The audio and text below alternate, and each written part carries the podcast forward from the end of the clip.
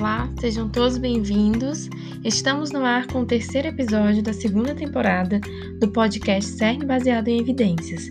Eu sou Camila, fisioterapeuta, e hoje falaremos de um artigo de revisão sobre o porquê de indivíduos com paralisia cerebral apresentarem maior risco de complicações respiratórias devido à Covid-19. Esse artigo foi publicado no Jornal de Medicina de Reabilitação Pediátrica em 2020 e encontra-se disponível para download no site cern.fst.br. Por que escolhi este artigo? Primeiro, porque estamos vivenciando um período atípico há algum tempo e muitos pacientes com paralisia cerebral ficaram ou estão sem atendimento, sem convívio social por motivos óbvios, óbvios, claro. Mas como explicar isso, fisiologicamente falando? Todos os pacientes em todos os níveis de MFCS estão de risco. Ouvimos muitas mães falando: meu filho é de risco, mas que risco é esse? E quem são os autores? São três autores de departamentos diferentes da Mayo Clinic nos Estados Unidos e eles comparam a pesquisa clínica com a pesquisa básica que investiga o neurônio motor frênico e a disfunção da unidade motora diafragmática em um modelo animal com sintomas de paralisia cerebral. Por fim, eles integram as pesquisas, discutindo o potencial de indivíduos com paralisia cerebral apresentarem sintomas respiratórios graves devido à Covid-19. O artigo foi dividido em quatro tópicos e a conclusão. Quais são esses tópicos? 1. Um, qual é a relação entre as complicações respiratórias do músculo diafragma de indivíduos com paralisia cerebral 2. Que complicações são observadas com Covid-19? 3. Como o controle neuromotor do diafragma em indivíduos com paralisia cerebral se relaciona ao, ao aumento da suscetibilidade a complicações respiratórias com Covid-19? E 4. Quais são os mecanismos de comprometimento do diafragma na paralisia cerebral? Vamos ao primeiro tópico. Qual a relação entre as complicações respiratórias e o músculo diafragma em indivíduos com paralisia cerebral? Para indivíduos com PC, a disfunção respiratória é o que mais contribui para sua morbidade. Os impedimentos podem ser classificados de acordo com os membros que são afetados ou a dificuldade de movimento, mas o diafragma geralmente é um músculo negligenciado e, sendo o principal músculo respiratório, é crítico para tossir e espirrar, que são comportamentos com alta geração de força para proteger as vias aéreas. Além disso, adultos com paralisia cerebral apresentam maior risco de doenças respiratórias do que adultos na população geral. Qual o papel do diafragma? O papel do diafragma para a redução da suscetibilidade a infecções respiratórias. Ele atua de duas formas. Primeiro, na fase faríngea da deglutição, ele gera uma pressão intratorácica negativa necessária para impulsionar o bolo alimentar através da faringe e o esôfago. E na tosse, no espirro, ele contribui, tosse e espirro, perdão, ele contribui para o aumento da pressão intraabdominal para expelir secreções de vias aéreas. Portanto, devemos orientar as famílias de crianças com paralisia cerebral a respeito disso, ou seja, eles podem ter uma tosse prejudicada, o que aumenta a chance de, complica de complicação respiratória. E agora vamos para o segundo tópico do artigo. Que complicações são observadas na Covid-19? Desde 11 de março de 2020, estamos vivendo a pandemia decretada pela OMS. A Covid-19, que é uma doença respiratória aguda grave com febre e sintomas respiratórios como tosse e falta de ar.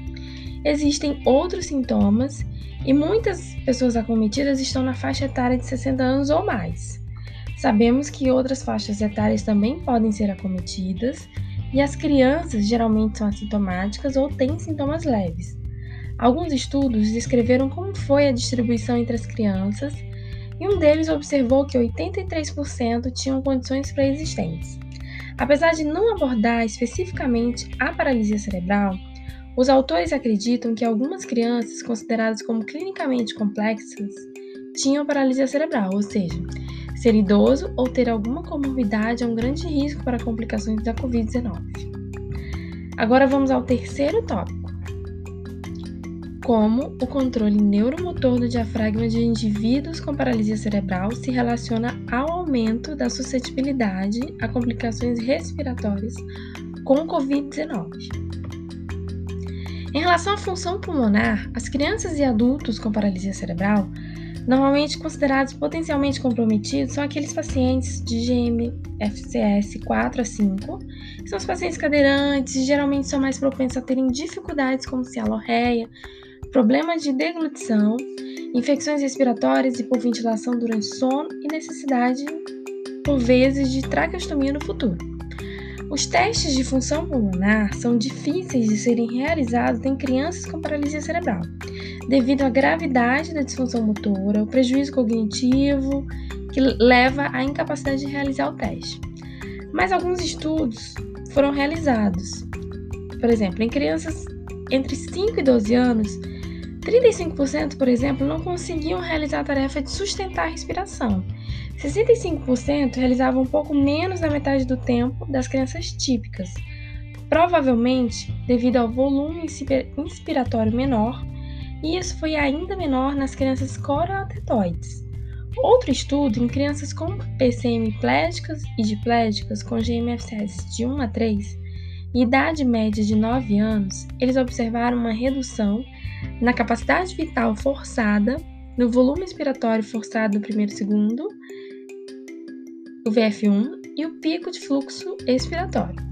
Já outro estudo posterior, avaliando crianças de MFCS 1 a 3, observou que 1 e 2 não diferiam entre si, e o nível 3 teve a CVF e VF1 menores, e também PIMAX e PEMAX menores. Por fim, outro estudo Avaliando a PC espástica, eles observaram que eles tiveram um desempenho melhor que os distônicos e os atáxicos. E os atáxicos tiveram um desempenho pior ainda. Resumindo, os estudos demonstram que crianças com PC leve ou moderada têm uma função respiratória prejudicada e o grau de comprometimento piora com o aumento da gravidade da paralisia cerebral e é mais pronunciado em crianças distônicas e atáxicas, como já foi falado. Em relação à geração de pressão diafragmática como controle com o controle neuromotor do diafragma e como isso se relaciona ao aumento da suscetibilidade em complicações respiratórias. Então, a ativação do diafragma serve para criar uma pressão intratorácica negativa e uma pressão intraabdominal positiva com a pressão transdiafragmática, a medida padrão ouro de função do diafragma.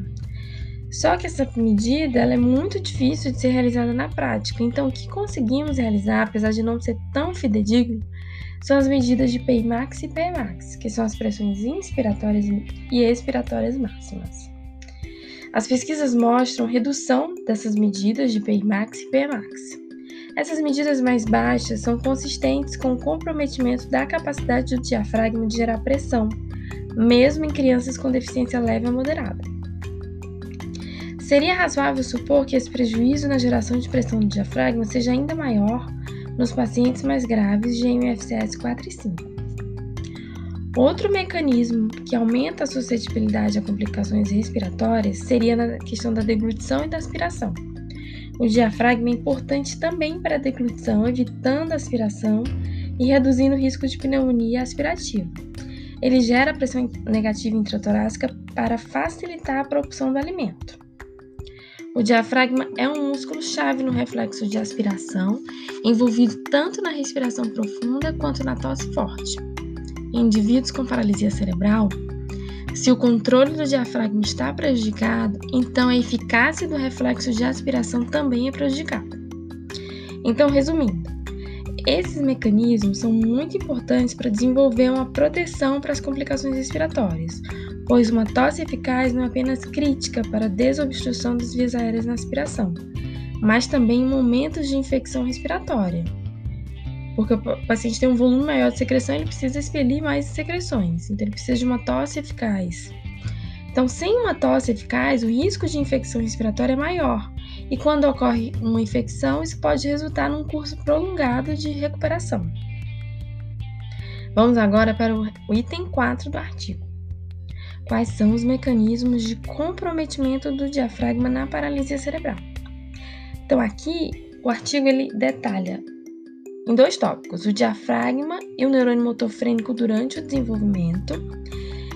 E posteriormente ele fala na maturidade, ou seja, no envelhecimento. ele mostra os modelos animais do desenvolvimento e também do, do envelhecimento.